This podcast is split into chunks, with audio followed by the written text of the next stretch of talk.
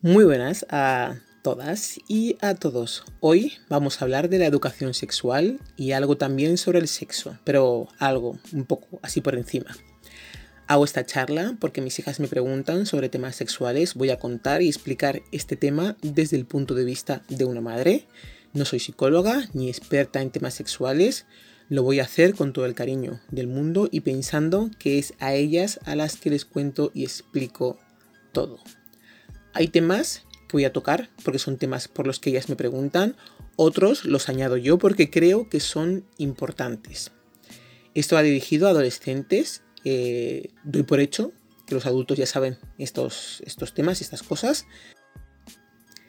Quizás para la gente entre los 12 y los 17 o 18, dependiendo, les puede interesar la charla de hoy. Digo dependiendo porque no sé si esas personas ya han tenido su primera experiencia sexual o si solo quieren saber porque sienten curiosidad.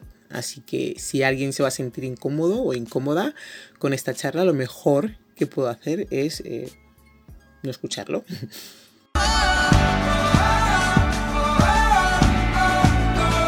Comenzamos por la definición. La educación sexual ayuda a las personas a obtener información y las herramientas necesarias para tomar decisiones saludables sobre el sexo y la sexualidad. Es una enseñanza y un aprendizaje de una amplia variedad de, temas relacionados con el sexo y la sexualidad explorar valores y creencias sobre estos temas y obtener las herramientas necesarias para manejar las relaciones y nuestra propia salud sexual.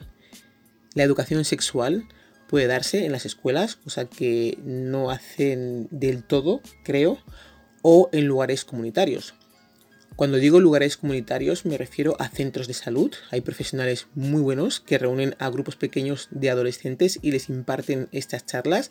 También se puede hacer a nivel individual pidiendo cita con la enfermera o en lugares de planificación familiar. El cuerpo humano es distinto físicamente, el del hombre y el de la mujer. El aparato reproductor de ambos son distintos también. No quiero mezclar todo esto con si uno se siente hombre o mujer, porque tiene que ver con el sexo como tal y la práctica sexual en sí y lo que se siente en ese proceso. Independientemente de lo que uno crea o sienta que es, dicen los expertos que la identidad sexual, heterosexual u homosexual es algo que el ser humano tiene más o menos definido entre los 5 y los 7 años aproximadamente, algo así a grandes rasgos. Seguramente hay expertos que puedan ampliar este tema eh, más que yo, yo hablo en nivel general. En la etapa de la pubertad es cuando el cuerpo se desarrolla tanto el de la mujer como el del hombre. Vello corporal, la voz, el cuerpo físicamente pega un cambio importante en altura y en anchura y a las mujeres les viene el periodo, regla o menstruación. En ese periodo es cuando comienzan a darse cuenta de que ese amigo o amiga te empieza a parecer guapo o guapa y que te gustaría experimentar algo más con él o con ella. Las hormonas que el cuerpo genera en estas edades son las que comienzan a actuar y generan cambios tanto a nivel mental como físico. Aquí es cuando también empezamos a aprender a relacionarnos eh, a otro nivel con los que nos rodean a nivel familiar, de amistad o de relaciones de pareja. Digo lo de comenzar a relacionarnos porque es una etapa complicada y está lo que yo quiero eh, hacer y lo que quieren los demás que yo haga, ¿no? Las relaciones pasan de ahora ya no te junto más a algo un poco más personal y algo un poco más complicado. Te importa mucho la opinión que pueden tener las personas sobre ti y te cuidas las eh, vestimentas y la forma física. Aquí es cuando quieres ir a la moda o por lo menos no desentonar y, y, el tema de pertenecer a un grupo. Esto que os cuento está muy resumido y es a grandes rasgos lo que estoy comentando ya que es un poco eh, algo más eh, complejo de explicar, pero vamos, así a grandes rasgos es lo que suele pasar en esas etapas. Vamos a hacer un pequeño parón y vamos a hablar de la menstruación, regla o periodo. Esto también es importante para los hombres ya que convivís con nosotras, así que estar atentos y prestar mucha atención. Eh, aproximadamente tenemos la regla cada 28 o 30 días, más o menos, no es algo exacto, depende de cada mujer. Puede variar por el estrés y se suelen sincronizar con las mujeres con las que convivimos. Así que los ciclos pueden ir variando. Una vez que te viene la regla, dura aproximadamente entre una semana y cuatro días. Y durante esos días hay algunos eh, que la abundancia es mayor y luego eh, aminora hasta que desaparece y vuelve a comenzar ese ciclo de nuevo. Si eres adolescente y tu periodo es algo irregular y no has tenido ninguna relación sexual, debes preguntar a tu médico de cabecera y para tratar de averiguar si hay algún problema. Si por otro lado tienes relaciones sexuales y no te viene la regla, también debes ir al médico para descartar posibles embarazos o otras patologías que hayan podido pasar. Para los que no lo sabíais, tenemos eh, tres orificios distintos en el cuerpo, las mujeres. Uno por donde se hace la caca, otro por donde se hace pis y el otro por donde nos viene la regla. ¿Qué usamos en estos momentos que estamos con la regla? Pues muy fácil, las compresas en todas sus diferentes modalidades, los tampones y las copas vaginales. Luego creo que existen las bragas eh, compresas desechables, pero no vamos a hablar de ellas. Compresas. Hay adolescentes y algunos no tan adolescentes que piensan que las compresas se pegan en el cuerpo de la mujer. Esa gente que piensa eso está muy equivocado. La parte adhesiva de la compresa se pega en la braga y esta se pone de tal forma que la parte absorbente está en, en contacto con el orificio por donde menstruamos. No son reutilizables. Contras de las compresas te mancha mucho la parte del pubis y es bueno entre cambio y cambio lavarte siempre que estés en tu casa. Si no estés en tu casa, pues unas toallitas íntimas eh, para limpiarte cuando estás fuera. Tampones. Se introducen dentro de la vagina. Tiene una pequeña cuerda que queda en el exterior para poder retirarlo cuando llegue el momento del cambio. Después se desechan, no se reutilizan. Contras, cuando llevas muchas horas con él y sobre todo los días de más reglas hay que quitarlo con cuidado porque si no te manchas la ropa eh, interior en el cambio. A veces que el flujo es muy abundante y al retirarlo pues gotea. Es comodísimo para la playa y para la piscina. Hay gente que lo usa todos los días y les encanta y otra gente que no se siente cómoda con él y lo usa cuando tiene que ir a la piscina a la playa y ya está. Así que esto según los gustos, lo dicho. La copa vaginal. Se introduce en la vagina igual que los tampones. Cuando se llena, se retira y se aclara con agua tibia y se vuelve a introducir de nuevo. No tiene cuerda ni ningún dispositivo que quede en el exterior. Todo permanece dentro y tienes que introducirlo con los dedos pulgar e índice. Bueno, para, para introducirlo y para retirarlo también. Contras. Si estás en la calle es complicado el cambio ya que tienes que salir del aseo para lavarlo y luego volver a entrar para ponerlo. A nivel práctico no, no es nada cómodo en ese sentido. Si mm, donde te vas a cambiar tiene un lavabo genial, eh, es fácil, te lo retiras, lo aclaras y te lo vuelves a poner. Si no, es mejor usarlo cuando estás en casa para dormir, para el día a día, que sabes que no vas a ir a un sitio a estar mucho tiempo fuera y te pille en mitad del cambio. Dicen que puedes llevarlo unas 6-8 horas, dependiendo de, cómo tengas eh, la menstruación en el día del periodo en el que estés, es el, en el que está con mucha más abundancia o es en el que tienes eh, menos ahorrar, ahorras dinero con la compra de, compresas, compras menos, porque con la copa vaginal y es al ser reutilizable no tienes que gastar, invertir tanto en las compresas y los tampones. Eh, por eso, porque es reutilizable. Tenemos que entender que en el mundo hay gente de todo tipo con gustos muy variados y que con respecto a las relaciones tenemos que buscar a esa gente que es compatible con nosotros. Hay que tener claro que no nos tenemos que llevar bien con todo el mundo, esto lo digo a nivel general, que no siempre somos correspondidos en cuanto a atracción se refiere, que el coquetear o el ligar con las personas que nos gustan no tiene un guion escrito y que no siempre lo que funciona para uno funciona igual para el otro. Lo más importante, cuando alguien dice no, significa que no. Y un basta o hasta aquí hemos llegado o cuando una persona aparta tu mano o cuando se aleja de ti y pone distancia, se tiene que respetar siempre, siempre, siempre. No se fuerza a nadie a hacer lo que uno no quiere o a probar algo que no le gusta. Cuando esté preparado, lo probará. Hasta entonces uno se aguanta. Si decides que no te quieres aguantar, buscas a alguien que esté en la misma onda que tú y le guste las mismas cosas que tú y no le importe practicar o hacer lo que tú puedas sugerir, ya sea él o ya sea ella. En una relación es importante el respeto mutuo y hay sacrificios que uno o uno se dará cuenta si merece la pena pasar por ellos o no. Cuando estás al lado de una persona y no te comportas como tú eres, como por ejemplo cuando estás con tus amigos o cuando estás con familiares, quizás hay que pensar qué es lo que te hace no relajarte con esa persona o qué te hace no ser tú mismo cuando estás con él o con ella. Una relación en la que uno tiene que renunciar a ser uno mismo para complacer o hacer que el otro se sienta a gusto no merece la pena. ¿Cuánto tiempo se puede estar fingiendo? ¿A qué cosas vas a renunciar por la otra persona? ¿Merece la pena?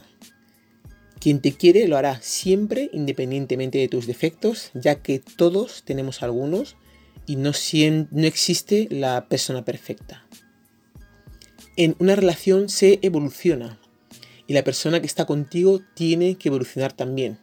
Una relación se tiene que basar en un apoyo mutuo, el respeto y un trabajo en equipo. Siempre, siempre, siempre. Cada uno en la relación decidirá cuál es el equilibrio perfecto para que funcione, pero esas tres cosas las tienen que tener. Esto se aplica en la convivencia con la familia, en el reparto de tareas en clases, eh, con lo que cada uno tiene que hacer, con la profesora o con, con los compañeros.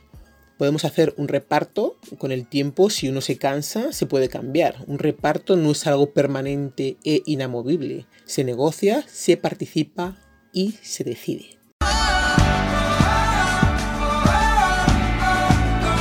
Métodos para la no transmisión de enfermedades sexuales. El preservativo.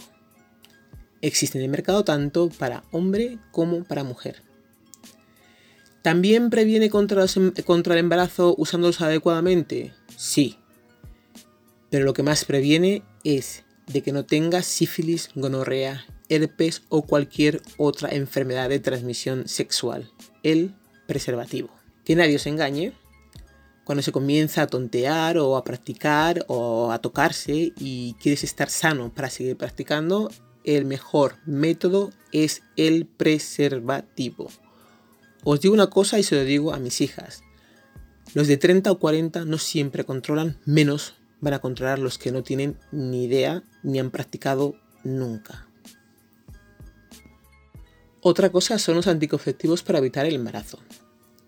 En el mercado hay muchas clases están las pastillas anticonceptivas, el aro o anillo vaginal, el DIU, los implantes, inyecciones hormonales de anticonceptivos. Después, y como método definitivo, está la ligadura de trompas y la vasectomía. En la descripción del programa os voy a dejar un link para que echéis un vistazo. Eh, ahí tenéis más información si queréis ampliar los datos que os estoy dando ahora mismo. De todas formas, en los centros de planificación familiar os pueden dar mucha, muchísima más información. Todos hemos sido jóvenes y hemos sentido curiosidad por el sexo y hemos querido experimentar y practicar. Los padres también.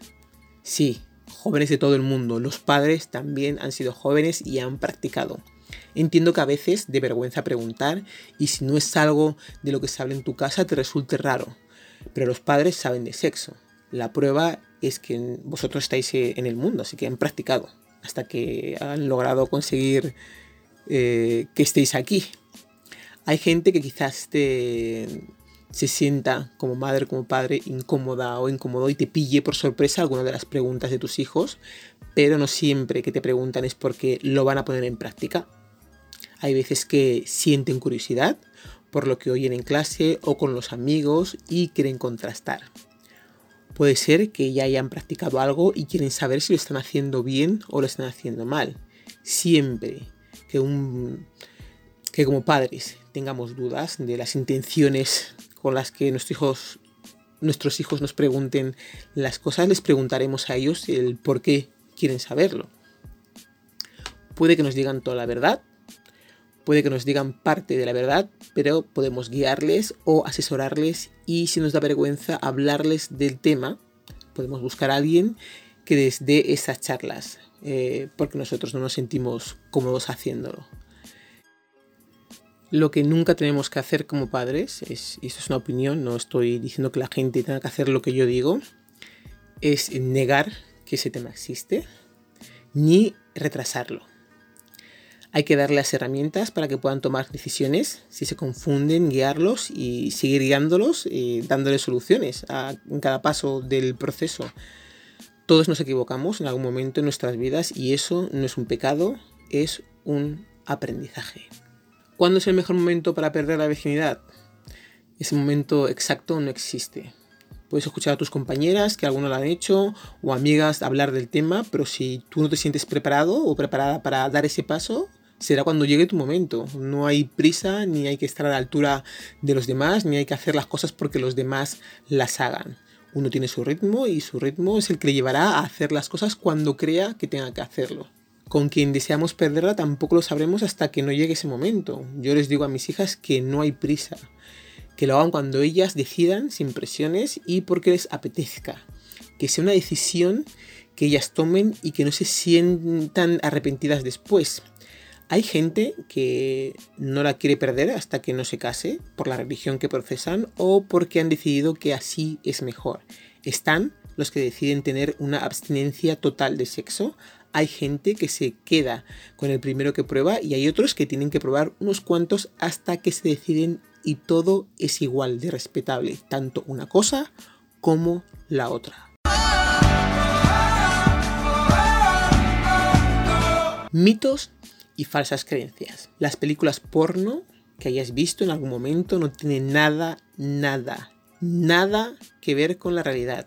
La palabra película porno dice todo. Son actrices a las que les pagan por película.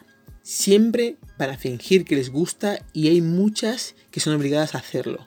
Pero eso es otro tema a tratar un poco más extenso y queda pendiente para otro momento. Así que que quede claro, las películas nada, nada, nada tienen que ver con la realidad por mucho que fantaseéis que sí. Cuando yo era adolescente no existía internet. Si querías saber algo de sexo te ibas a la biblioteca o a las librerías buscando libros relacionados. Quizás encontrabas alguna revista porno como si fuera un cómic que te ponía foto a foto la historia de alguien. Foto a foto muy detallada. pero poco más. Ahora como madre creo que el acceso a la pornografía que tienen los menores está demasiado accesible. La primera vez no son lo que nos esperamos nunca, ni lo que vemos en las películas románticas.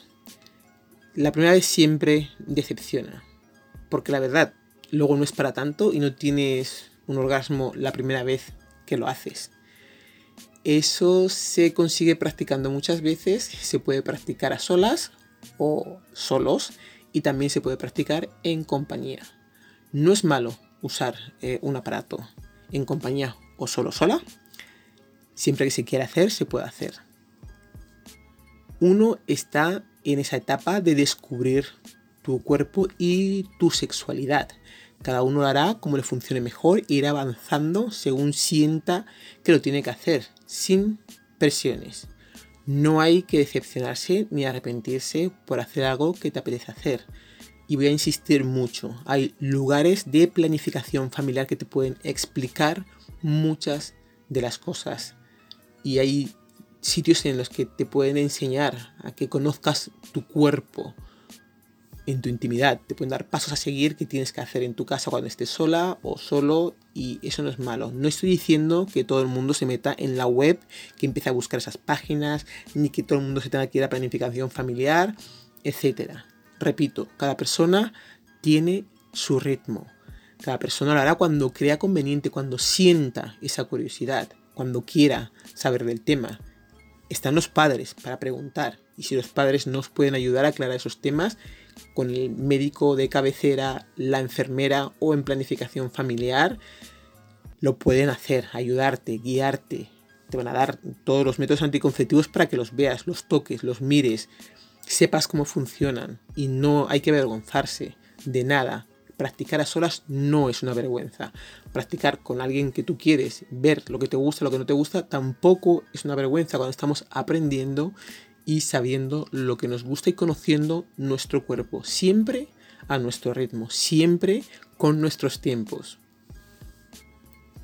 tener un orgasmo es eh, en condiciones eh, es complicado y más cuando se está aprendiendo, repito, no es que sea complicado que una mujer llegue a un orgasmo, no. Estoy diciendo cuando uno va aprendiendo hasta que sabe cómo va el cuerpo, cómo funciona lo que te gusta, cómo sabes lo que sientes, lo que no sientes, lleva su tiempo. Y la primera vez que tú practicas eh, con una persona o tienes relaciones con una persona, no siempre es la primera vez que tú vas a tener ese orgasmo. Quizás lo tienes a la quinta, a la octava, a la décima, según vayas practicando, según vayas conociéndote mejor, según vayáis ampliando esas cositas y juegos sexuales que podéis hacer el cuerpo de la mujer es algo más complejo con respecto a las partes que a uno le excita. El hombre en sentido es más simple.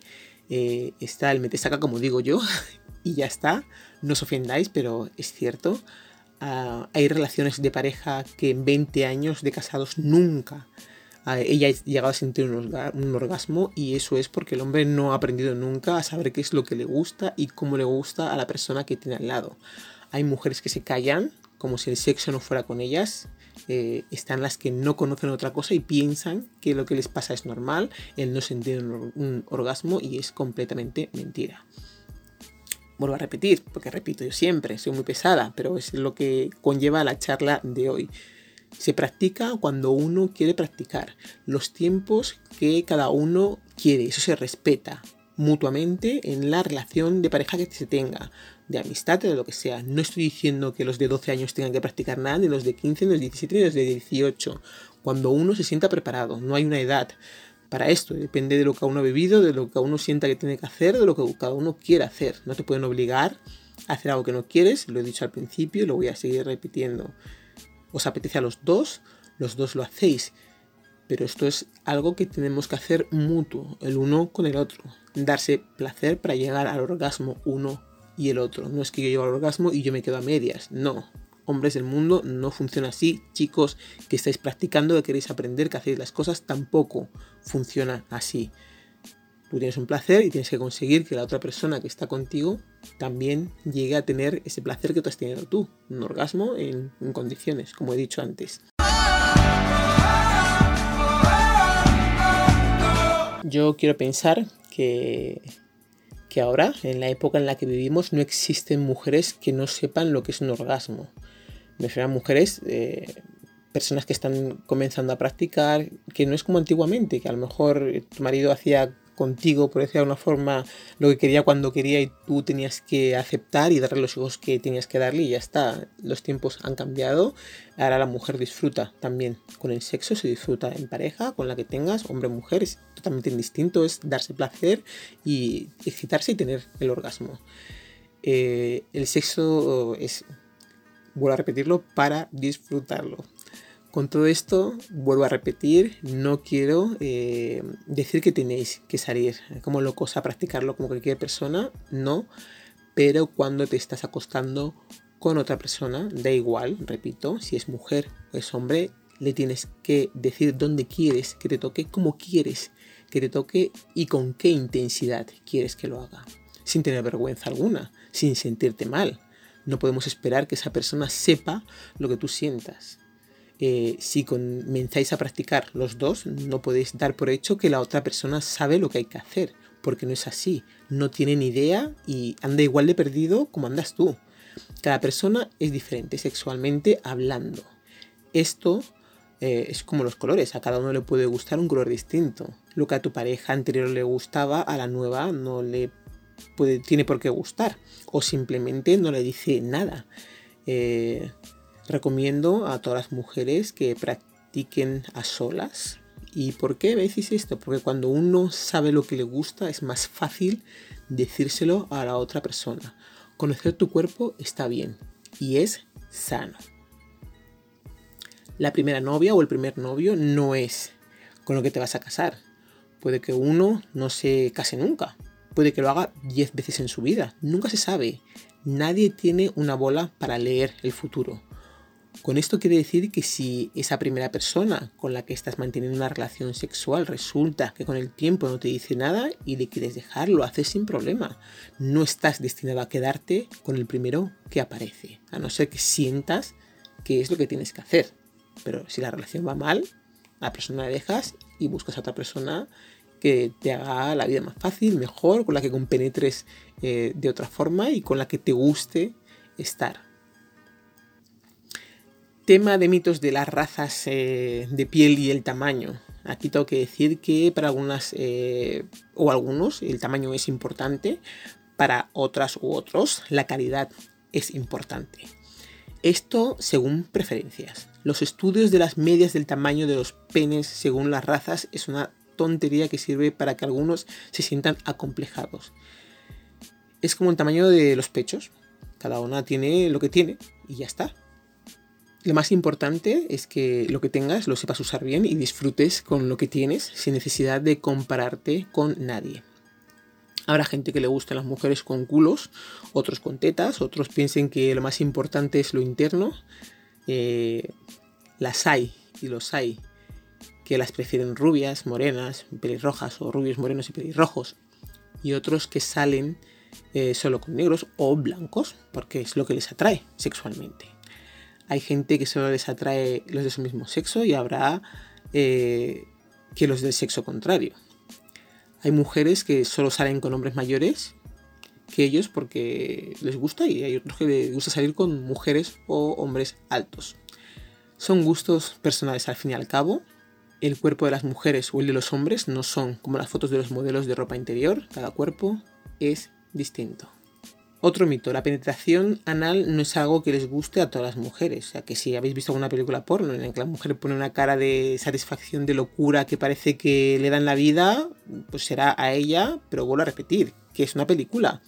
Es una película y finge. Así que si hay algún chico que piensa que sí se disfruta y que es algo que tenéis que hacer con vuestra pareja sí o sí durante vuestra relación, estáis muy confundidos.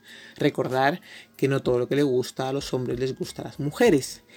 No es fácil realizar una penetración anal. Hay cosas que si uno lo hace y lo sabe hacer bien, para ambos es bueno, les puede gustar, pues adelante.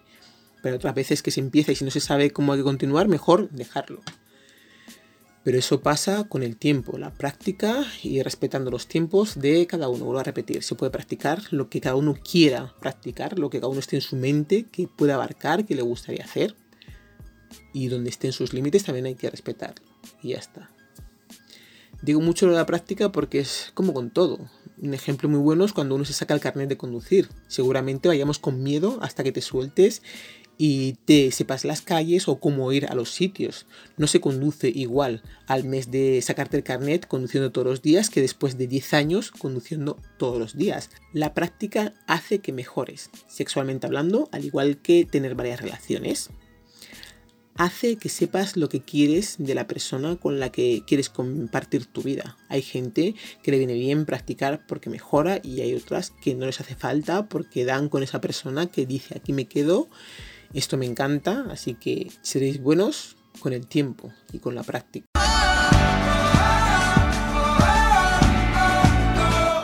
Si uno tiene algún amigo o amiga, pareja, persona especial, no tiene por qué esconderlo a la familia, no es un tabú, siempre que sea un entorno medianamente normal en la unidad familiar y, esté bien.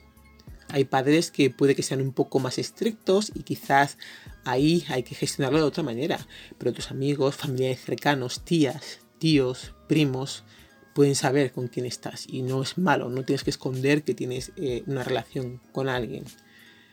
Con la charla de hoy no significa que esté animando, vuelvo a repetir, a todos los jóvenes a practicar sexo y hacer realidad todas sus fantasías.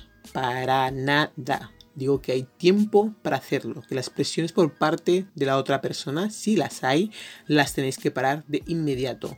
No porque te quiero, tengo que hacer las cosas que te hacen feliz, porque de ser así, tiene que funcionar en ambos sentidos, yo contigo y tú conmigo. El chantaje de te voy a dejar si la relación no avanza, tampoco. El voy a publicar fotos tuyas en internet porque si no me haces tal o tal, tampoco. Eso se puede denunciar. Está penalizado. Nadie puede usar esas fotos para chantajearte, para que estés más tiempo con él o para que hagas ciertas cosas que a esa persona le gusta y a ti no te agrada. Somos libres de compartir nuestras experiencias con la gente que nos plazca. No siempre tenemos en nuestro entorno a la misma gente, generalmente cambia, ya sea porque nos hemos mudado de barrio, de instituto, de ciudad. Tenemos amigos distintos en cada etapa de nuestra vida y estarán los que están siempre, que no van a ningún lado, y habrá otros que sí cambien constantemente. La vida solo es esta y hay que vivirla y disfrutarla. Yo por mi parte no tengo nada más que añadir. No sé si me he dejado alguna pregunta sin contestar. De ser así, podéis escribir al correo electrónico thisismireyes.gmail.com Y esto es todo por hoy. Si quieres participar o tienes sugerencias de temas que te pueden parecer interesantes, escríbenos a thisismireyes.gmail.com nos encantaría que nos escuchases en las siguientes charlas. Recuerda dar al botón de seguir en nuestros diferentes distribuidores o plataformas como Anchor, Spotify, Transistor, Apple Podcast, Overcast y así unos cuantos más. No puede faltar dar las gracias a RDK, Realización Audiovisual. Muchas gracias a todas y a todos. Besos y nos escuchamos en la próxima.